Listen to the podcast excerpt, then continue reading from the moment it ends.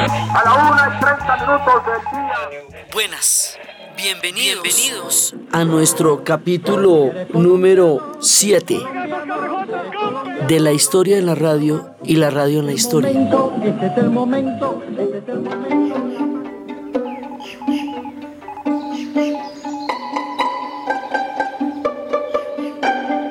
Hemos estado contando cómo la radio se fue instalando en el mundo, pero si hay un país donde la radio le viene como anillo al dedo, si hay un lugar donde la alquimia entre la tecnología y la geografía van a formar un concierto único, es Colombia, porque la fragmentación de la geografía colombiana el hecho de que la cordillera de los Andes se despliegue como una sola masa a lo largo del continente y cuando llegue a Colombia se monte en tres ramales distintos, se, se divida en tres ramales y esos tres ramales engloben un país en una gran parte de su extensión, hace que meterse por esas cordilleras y esos valles y esas montañas sea un asunto sumamente difícil para muchas tecnologías que se desarrollarían incluso después.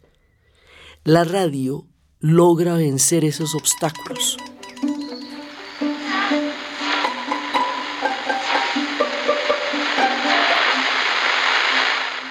La radio logra, por su propia geografía, ha estado desarrollándose de una manera fragmentaria hasta el momento en que la radio aparece, vaya a encontrar en la tecnología de la radio el vehículo ideal para poderse conocer entre sí a través de las emisoras de la radio.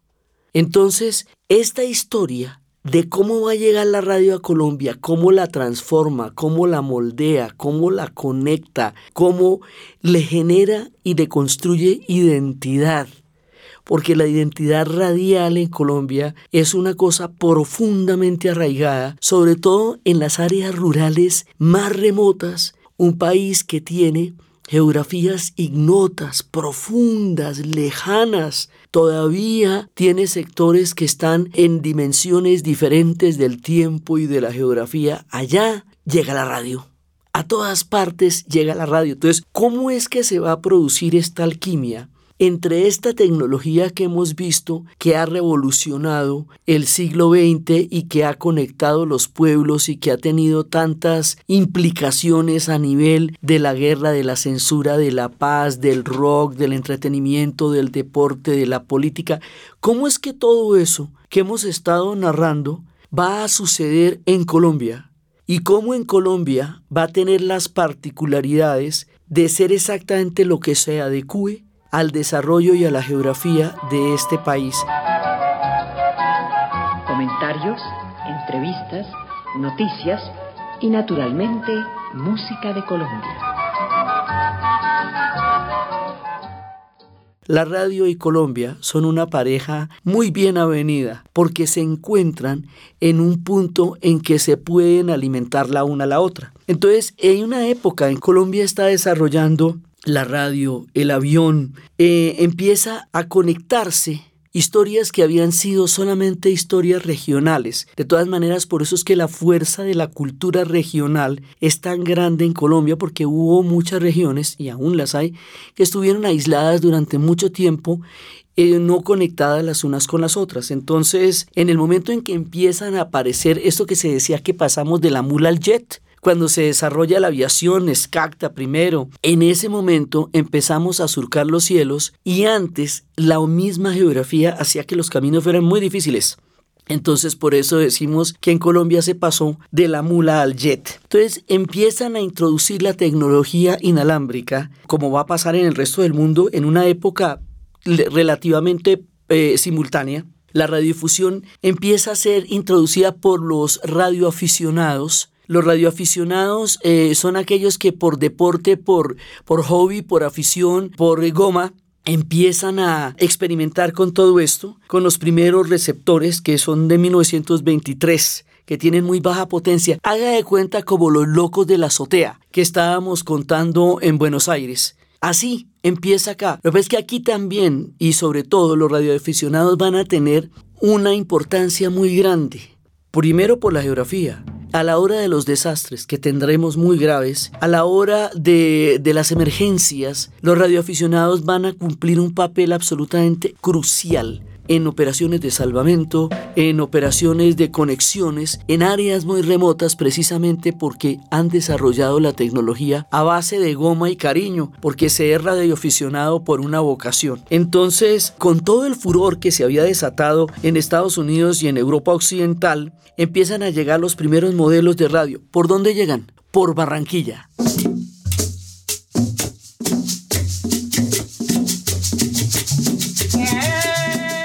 Para 1923, en la década de los 20 y 30, Barranquilla es la esquina del movimiento.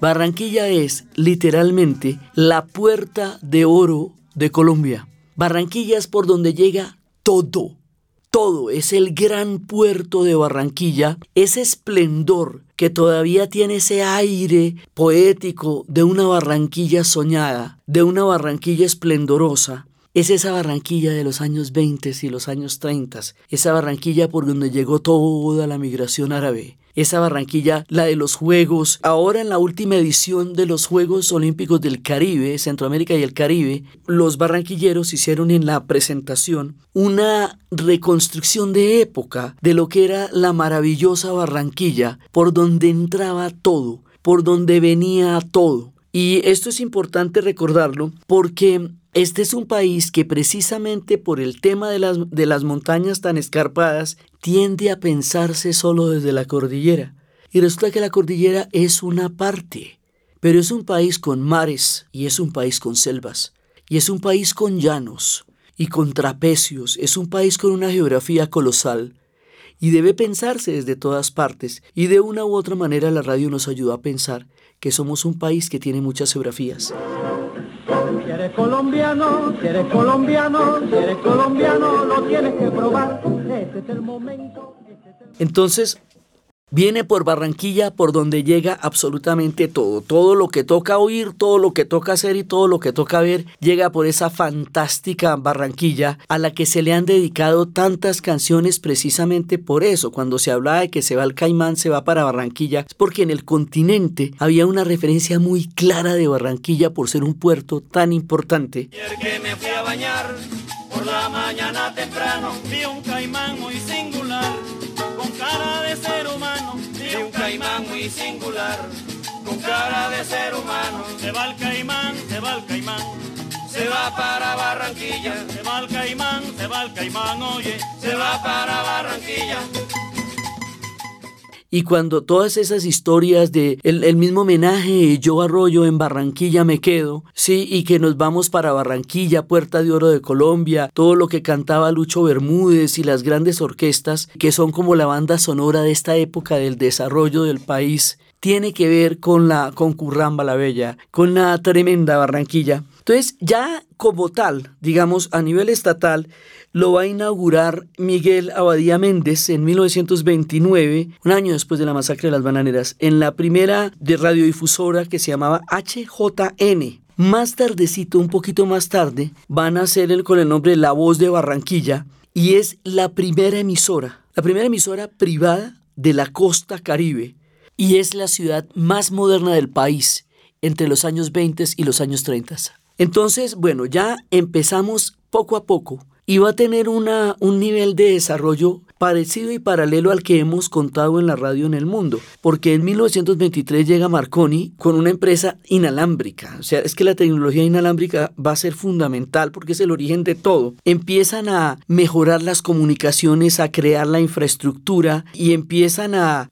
enfrentar una serie de obstáculos también eh, económicos, legales, porque era una empresa privada y esa empresa eh, lleva a cabo la primera tarea em, de empezar a crearse como tal. Entonces nace la primera emisora comercial que se llama HKF y es a partir de 1931 y empiezan a nacer varias emisoras comerciales y empiezan a haber reglamentaciones para controlarlas al mismo tiempo que van haciendo la radio, van haciendo los controles sobre la radio, van paralelas. Entonces, las primeras emisoras era una persona que era todero, era el que hacía absolutamente todo, el que grababa, el que decía, el que hacía todo, todo, todo, mejor dicho, si llegan a timbrar era el que le tocaba pararse abrir la puerta y dejar el micrófono porque era prácticamente una persona que se encargaba de operarlas y hacer todas las tareas.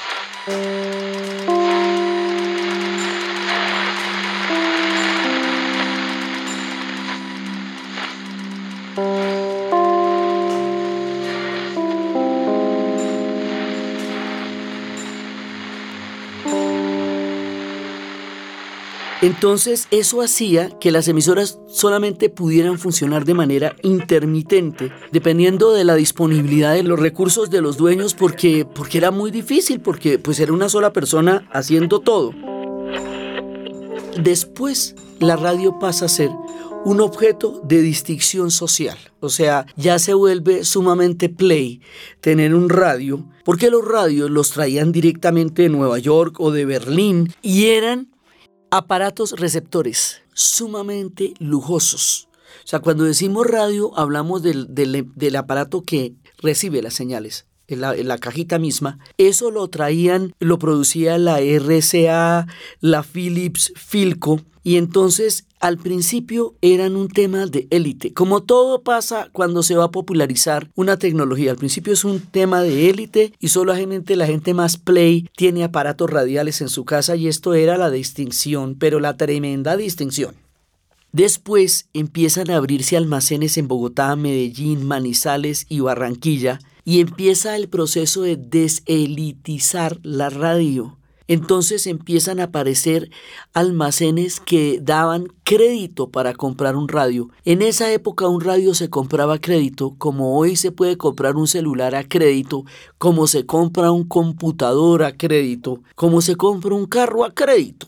El radio era un tema tan importante que se pagaba en varias cuotas pero al poderlo comprar al crédito, que entre otras cosas fue una, una modalidad económica que introdujeron en Colombia los árabes a través de la Magdalena, del río de la Magdalena, que eran, fueron los primeros que empezaron a vender a crédito. Entonces, a partir de ahí, la gente empezó a poder adquirir radios como sucedería más adelante con la televisión, lo mismo que se, se compraba en cuotas y poco a poco la gente pudo empezar a adquirirla. Pues con la radio es exactamente lo mismo, tiene la misma trayectoria y entonces empiezan ya con el momento en que se empieza a popularizar la radio en, en Bogotá por la capital, en Medellín por toda la fuerza de desarrollo, Manizales por el eje cafetero, por el gran desarrollo del café y Barranquilla por ser la puerta de oro de Colombia.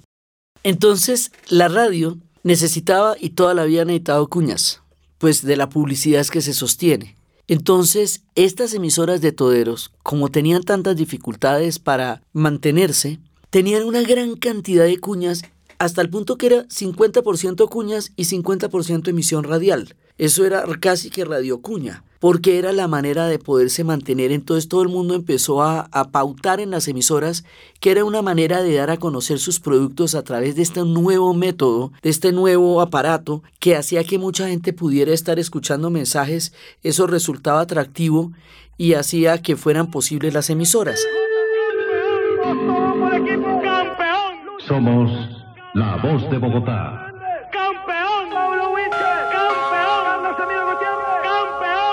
Entonces, lo que hacían ellos era leer los periódicos, leer las noticias por la radio. Esto, vamos montando uno por uno los géneros. Entonces vienen los noticieros. Entonces empiezan a leer las noticias y esto resulta bastante chévere porque escuchar las noticias por la radio hace mucho más fácil y digerible que leerlas para mucha gente que no es letrada, para otra gente que prefiere que se las cuenten, para un país que es oral, que tiene una oralidad, porque esa es otra de las condiciones que le va a dar a la radio tanto impulso en Colombia, la oralidad de un pueblo que fundamentalmente se reconoce a través de la palabra. Entonces, que le lean a usted las noticias es bacano, porque usted va desayunando y le van leyendo las noticias y se las van contando. Entonces, eso es chévere. Y por allá, en los sitios más aislados, van llegando las noticias y eso, eso está chévere. Pero entonces empiezan a pisarle los callos a los periódicos, que empiezan a sentir que la gente está prefiriendo escuchar las noticias más que ponerse a leerlas. El editorialista del tiempo en aquella época, Fray Lejón, celebra una decisión en la cual le ponen una restricción a la radio que dice que las noticias solamente pueden ser leídas 12 horas después de que ocurran y, y aparezcan publicadas en los periódicos para que no le hagan competencia a los periódicos porque la gente prefería que se las contaran. Cuando la noticia se produce, extra. Entonces dice este comentario que pues queda muy chistoso con, las, con el paso del tiempo. Todo periodista, decía Frailejón en una columna del tiempo, todo periodista ve con entusiasmo el justo decreto que el gobierno ha dado para que a la prensa no la saque la radio. Yo personalmente he antipatizado con aquel imbécil invento del diablo que llena la casa de anuncios baratos, discos viejos y chistes malos. Entonces, pues la radio, como todas las nuevas tecnologías, va a tener que enfrentar la resistencia de las eh, ya existentes y todo lo que pasa cada vez que viene un invento, entonces todo el mundo cree que eso va a amenazar el mundo como el mundo estaba. Y no la pasamos renovándonos, innovándonos a punta de inventos que todo el mundo cree que amenazan el mundo como el mundo estaba y resulta que el mundo sigue, no pasa nada. Entonces los periódicos son los primeros en timbrarse con la radio y en tratar de ponerle dificultades como esta de las noticias, pero igual la radio sigue. Entonces, ya para 1935 y 40, en estos años, la radiodifusión colombiana empieza a lanzarse a escala nacional.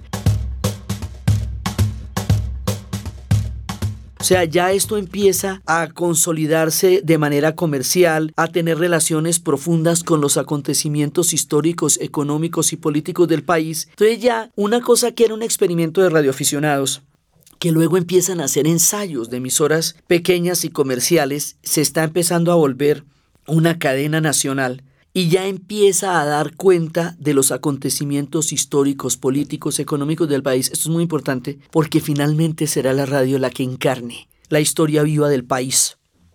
Entonces, ya empiezan a dar cuenta de, lo que está sucediendo a nivel de la industria, a nivel de las inversiones y se da un proceso de profesionalización. Y fíjese que de todas maneras la radio hoy día usted le da los indicadores económicos. Eso, digamos, empieza desde ahí como que le está informando la situación de la economía. Pero viene otra parte de la radio que es bacanísima, que son las grandes orquestas radiales, los big bands los que eran como, como en ese momento la influencia que estaba teniendo el jazz y, y también era la influencia del big band del formato de Glenn Miller.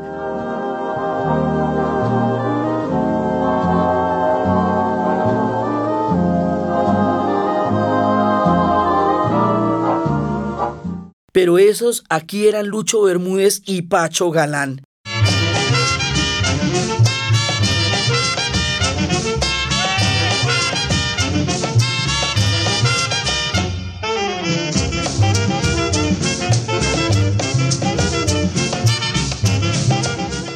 Que eran el ejemplo de esta situación, quiere decir que en las emisoras radiales tocaban las orquestas en vivo. Y eso era una cosa, pues imagínense para meter la orquesta de Pacho Galán o de Lucho Bermúdez entre una emisora para que suene tal cual. Entonces esto era ya para el cubrimiento de, de cosas muy importantes. Entonces eso va a dar también esa banda sonora de esa época, porque ellos estaban en las inauguraciones de los aeropuertos, de los ferrocarriles, que en una época hicieron un proyecto muy interesante de país que podríamos llegar a ser si alguien tuviera la visión histórica de entender que los ferrocarriles tienen bastante que ver con que los países se integren como estados nacionales, pero en esa época lo sabía y Pacho Galán y Lucho Bermúdez iban a las inauguraciones de toda la infraestructura de un país que se estaba formando, de un país que se estaba construyendo y del cual la radio estaba dando cuenta.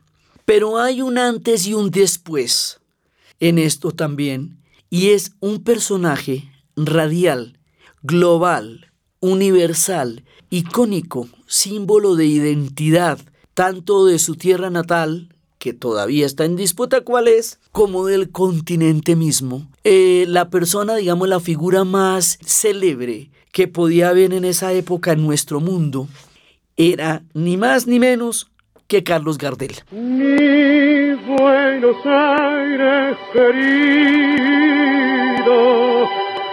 cuando yo te vuelvo a ver, no habrá más pena ni olvido.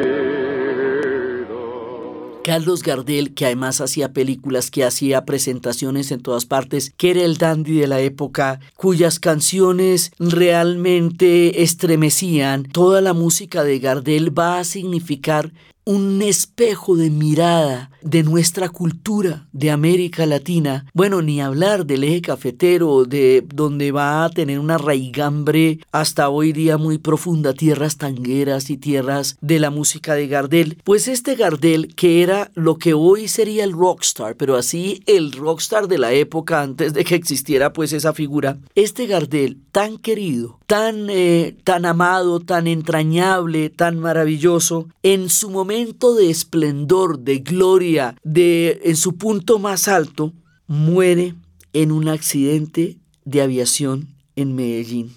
Y eso es la primera, esto es en junio, el 24 de junio de 1935. Y eso supone la primera transmisión en cadena nacional o sea, en, que simultáneamente en toda Colombia llega la primera cadena, la primera transmisión y es la muerte de Gardel. Una persona, por, periodista por teléfono, empieza a narrar la muerte de Carlos Gardel. Esto fue tan impresionante que hubo gente que hasta se suicidó, lo mismo que cuando murió Javier Solís, porque no concebía su vida sin Carlos Gardel. Y Carlos Gardel entra en la leyenda, él fue un hombre de radio.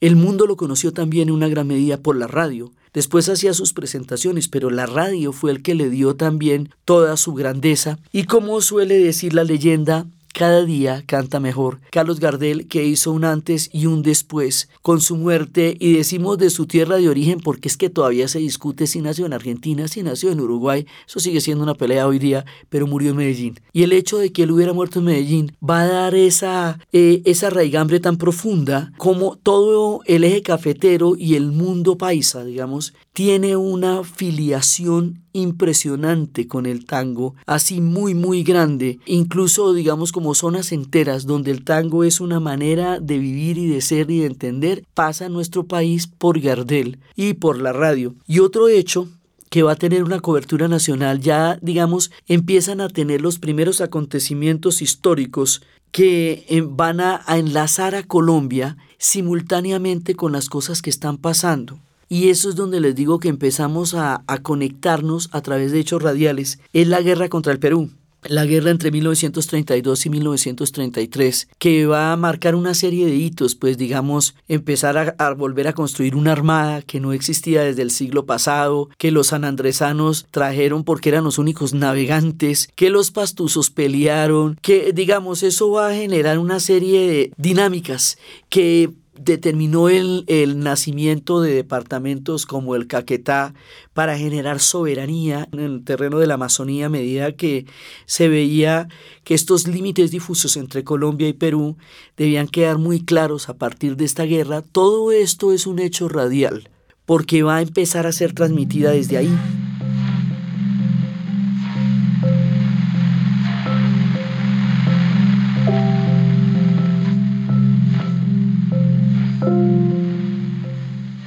Otro hecho fundamental que desde que aparece hasta nuestros días va a ser un generador muy poderoso de identidad y de formación de un sentido colectivo de país.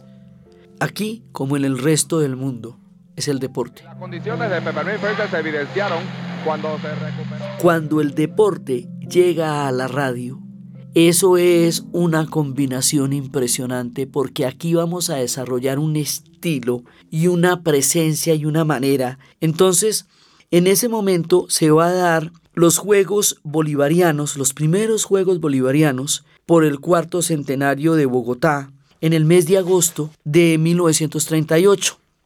Ahí aparece una figura que es de dar alaridos, una figura que va a estar en nuestra historia para siempre, un hombre de origen costarricense cuyo nombre es Carlos Arturo Rueda C. Va a cobrar el extremo derecho del equipo de Rusia Chilenco. Pelota por ovación, recorta rápidamente Rolando Serrano. Entrega a Toño Rada. El costeño se mueve con mucha habilidad, llevando la pelota hacia el área. Para entregar en forma perfecta para Marino Klinger. Marino Klinger saca un defensa. Sale Yachín, dispara. ¡Gol! ¡Gol! De Colombia. Marino Klinger se empató el partido. 4 a 4 en... Carlos Arturo, en 1934, tenía 16 años y se fue a la oficina principal de La Voz de Bogotá y ofreció transmitir una pelea entre Francisco Pérez y Bill Scott, una pelea de boxeo, pero lo particular fue que se metió debajo de un escritorio y la transmitió sin estar imaginándola. O sea, empezó a transmitir una pelea que no estaba ocurriendo de una manera absolutamente dinámica, sin estarla mirando, simplemente con imaginarla. Y ahí empieza ese estilo deportivo de transmisión radial que va a ser tan importante. Él va a ser contratado en Radio Manizales y su nombre va a quedar en la memoria de todos los aficionados al boxeo y de ahí para adelante a muchísimas transmisiones radiales de todos los deportes. Él va a inaugurar el estilo de lo que va a ser la transmisión de los deportes en la radio en Colombia. Es así de impresionante. Más adelante, cuando la Vuelta a Colombia se transmita por la radio y se convierta en el suceso que paraliza el país por donde pasaba la Vuelta a Colombia, aún en los tiempos de la violencia todo paraba para ver simplemente cómo pasaban los escarabajos que hoy día nos siguen dando tantas alegrías.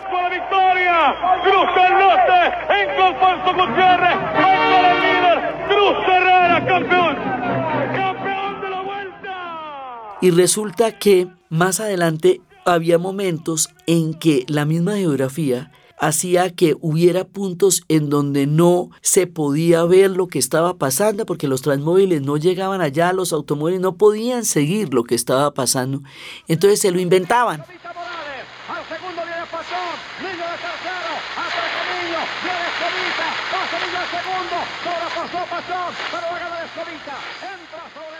Y transmitían etapas enteras que nadie estaba viendo porque no podían llegar allá donde estaba la etapa de la bicicleta.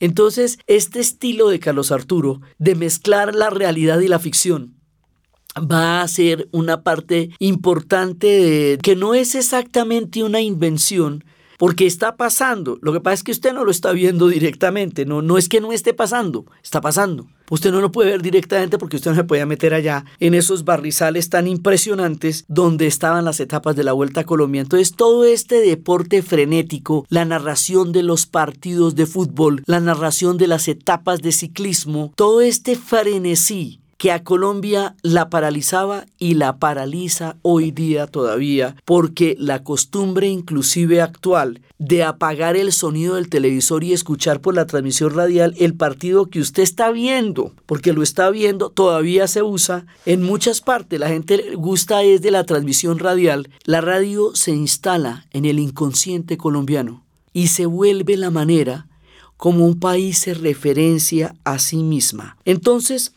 el gobierno empieza a controlar las actividades de la radiodifusión y en 1936 eh, pone la ley de la ley 198 que empieza a apoyar las telecomunicaciones entonces, toda la transmisión radial, recepción, signos, señales, escritos, imágenes, sonidos, toda la naturaleza de los hilos conductores, radio y otros sistemas y procedimientos de señales eléctricas o visuales. Esto es, digamos, el papel del Estado en el desarrollo de las telecomunicaciones y la va a convertir en una gran experiencia y la radio empieza también a verse inmersa en todo lo que pasara. Entonces, en la época de la violencia conservadora y liberal, que si bien va a llegar a su punto más terrible, digamos a partir del 48, esto se venía dando desde 1936.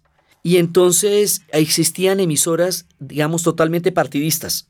Y entonces existía la voz, en, la voz de Colombia y había emisoras en Cali y había emisoras de propaganda conservadora y emisoras de propaganda liberal.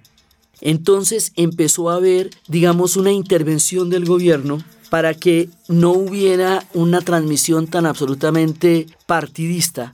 Porque si nos parece que el país hoy está polarizado, mira, esto es una guardería de niños bravitos al lado de lo que era el país en los tiempos de la confrontación entre liberales y conservadores. Eso, eso era una cosa muy, muy, muy tenaz. Y en la radio, esto se veía de una manera pues muy brava. Entonces empezaron a, intervenir para que no hubiera emisoras, digamos, propagandísticas. Vamos a entender propaganda aquí como propaganda política, a diferencia de, de las comerciales. O sea, a diferencia del, del, anuncio de un producto, esto es una manera de difundir una idea política de manera agitada, ¿no? O sea, como con fines completamente, en algunas ocasiones incendiarios, porque también lo llegó a hacer. Entonces, la idea era que se estaba tratando de controlar eso porque esto estaba bastante subido de tono estaba, digamos, fuerte. Entonces el, el, gobierno trata, por un lado, de implementar todas las telecomunicaciones y por el otro lado trata de intervenir que las cosas tengan algún tipo de, de moderación porque pues era tan loca como son las redes, ¿ve? Entonces, así como en las redes todo el mundo va y dice lo que le viene de las narices, y entonces todo el mundo dice, uy, no, pero es que las redes, todo el mundo se volvió loco con las redes. Pues todo el mundo se volvía loco con la radio igual. ¿Sí? Porque es que el tema no es el vehículo de la comunicación, el tema es la naturaleza humana.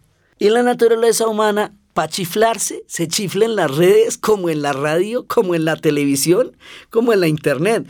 Eso dígame no más. Entonces, en esta época, la radio era la locura furiosa y eso, ay, como hoy son las redes, igual que hoy todo el mundo dice, no, que las redes se volvieron locas, que quién controla eso. Pues con la radio pasaba lo mismo. Pero hay un punto en que la radio va a jugar un papel tan importante que de ahí en adelante va a crear una impronta entre los colombianos que entre muchas generaciones todavía sigue siendo un referente fundamental. El 9 de abril.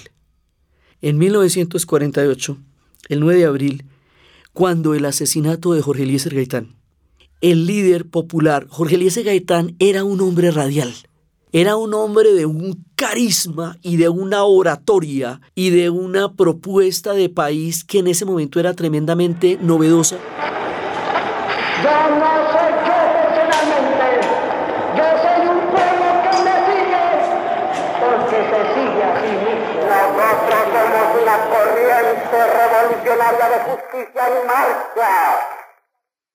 Y las nóminas del presupuesto no son lógicas que puedan atajar los designios de la historia. Un personaje que podemos equiparar con Getulio Vargas en el Brasil, con el fenómeno de lo que era Getulio Vargas. Lo que pasa es que eh, Jorge Eliezer Gaitán no tuvo la oportunidad de llegar al poder como llegó Getulio. Entonces no sabemos cuál hubiera sido su proyecto de haber llegado al poder. O como Juan Domingo Perón en la Argentina, un hombre que desataba la adoración de la masa. Un hombre que desataba un nivel de, de fe y de esperanza en su figura como caudillo de las clases populares, de una nueva expresión de otro tipo de países que estaban intentando nacer simultáneamente en climas de extrema polarización como lo había en esa época, un hombre al cual hay ligado un, eh, un, gran espíritu de esperanza y bueno, por supuesto, toda clase de leyendas políticas, pero el asesinato de Jorge Eliezer Gaitán es como un baldado de agua fría en una nación que tenía una apuesta histórica y política a la figura de Jorge Eliezer Gaitán. Hasta ahí es un hecho político, pero ¿cómo se vuelve esto un hecho radial? ¿Y por qué la radio se parte en dos desde ahí? Porque es que resulta que, como ya tenemos una difusión nacional, como ya hace rato están montadas, llegamos, las emisiones en diferentes zonas del país, algo que ocurrió en Bogotá se va a conocer en simultánea en todo el país por la radio, porque empiezan a decir en la radio, mataron a Jorge Eliezer Gaitán. Y eso va a desatar una escalada de violencia en la ciudad de Bogotá que se conoce históricamente como el Bogotazo.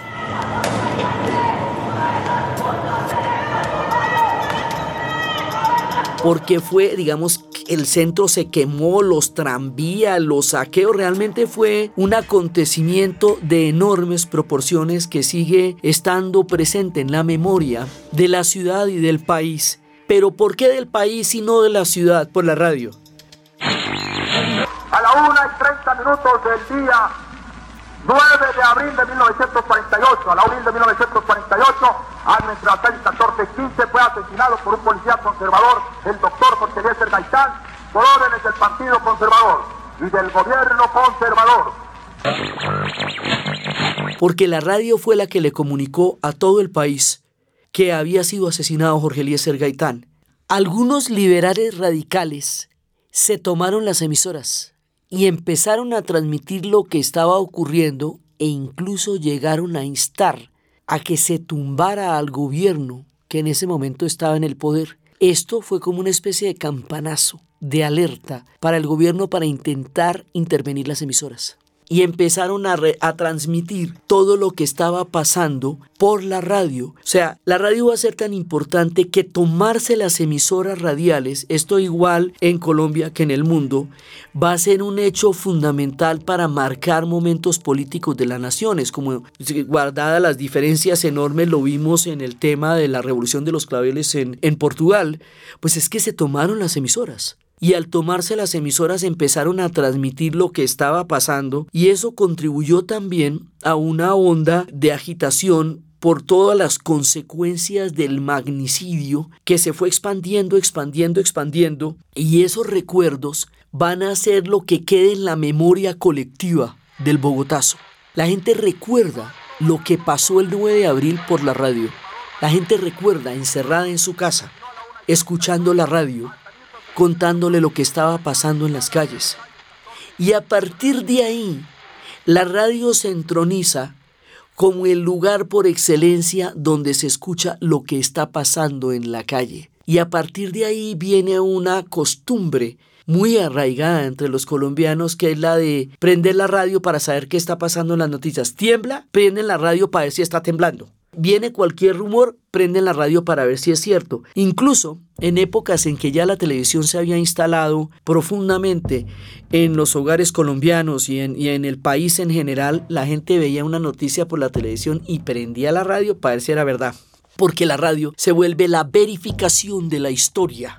Llega a tener ese nivel de responsabilidad y de credibilidad tan alto que lo que hace es que la gente prende la radio a ver si es cierto. Porque como la radio tiene la inmediatez, cosa que no tiene la televisión, es, difícil, es más difícil para la televisión interrumpir una transmisión, porque hay que, hay que filmarla y hay que hacerla en la radio, pasa inmediatamente. Entonces lo que está pasando en la calle inmediatamente se sabe en la radio.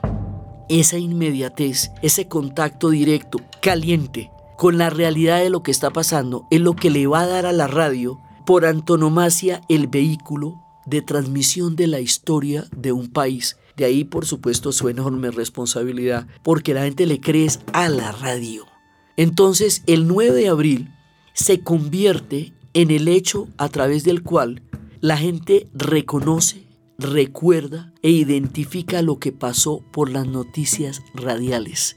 Porque todo el mundo está pendiente por las radios prendidas en todas partes de lo que está pasando el 9 de abril. Y lo que está pasando el 9 de abril habría de cambiar nuestra historia en dos y habría de constituirse en un referente político obligado para entender la historia de nuestro país, desde la violencia, el caudillismo, una gran cantidad de fenómenos que todavía eh, forman parte de nuestra historia, se desatan en ese 9 de abril como un hecho radial.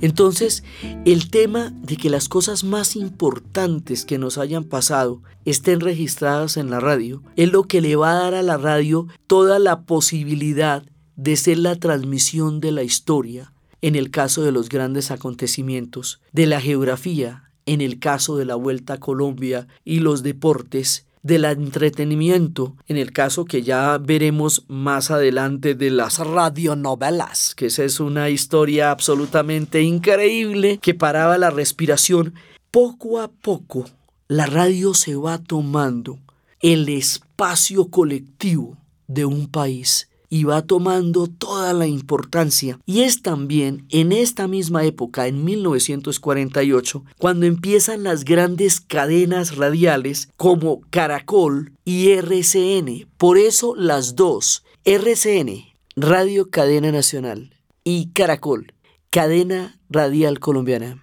Estas y, y Todelar también, estas emisoras, pero sobre todo Caracol y RCN, nacen en 1948. Esas emisoras en este momento del relato, para el 2018 en el que estamos contando este podcast, están cumpliendo 70 años. Porque es en ese momento en que empiezan a aparecer el fenómeno de las cadenas radiales. Es decir, antes había varias emisoras, pero el hecho de que las emisoras funcionen como una cadena, es decir, que una emisora tenga, digamos, como una transmisión que se pueda dar a través de varias estaciones en todas las ciudades, con un criterio, digamos, unificado, esos son esas dos emisoras.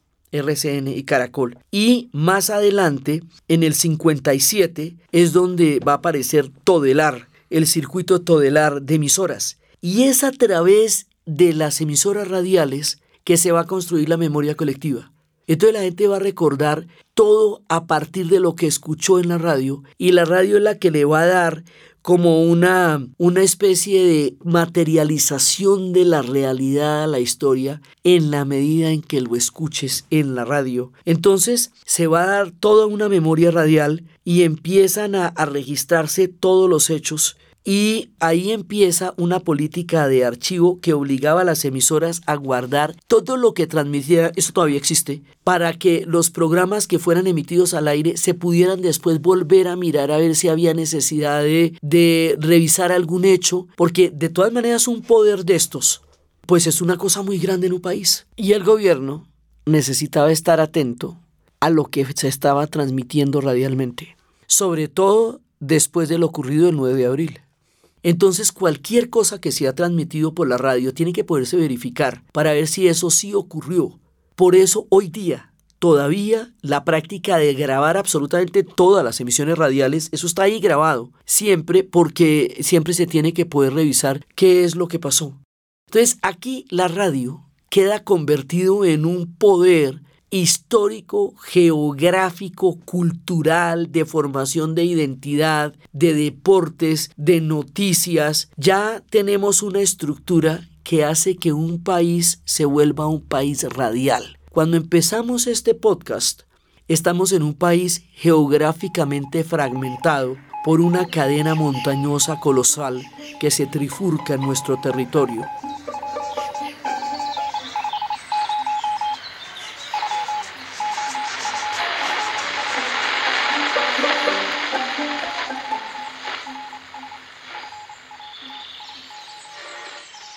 Ya en este momento de nuestro relato, el país está todo conectado por las ondas hercianas. Entonces, de aquí para adelante es el desarrollo de la radio como tal, ya teniendo montada toda la infraestructura todo el papel del Estado, de los partidos políticos, de, los eventos que están pasando, ahora nos vamos para todas las cosas que van a pasar con la radio de aquí en adelante, los deportes, las radionovelas que van a ser absolutamente fundamentales en el futuro, las emisoras musicales, las radios juveniles, todos los fenómenos que van a construir y van a dar forma al imaginario de ser colombiano como un hecho radial.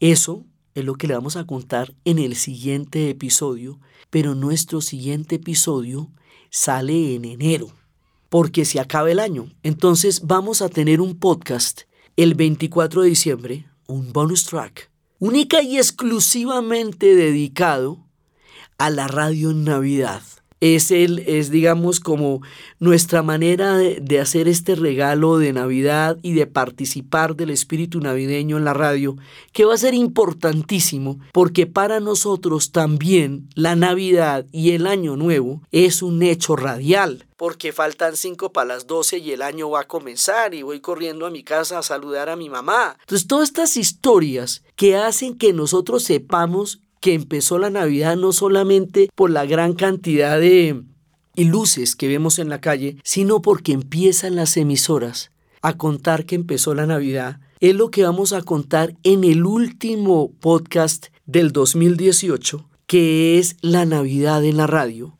Y estas historias de la radio en Colombia y de cómo nuestro país se va a convertir en un hecho radial en sí mismo. Es la que vamos a continuar en enero cuando volvamos para el país para el 2019, año además bicentenario, y empecemos a contar historias de la radio en Colombia.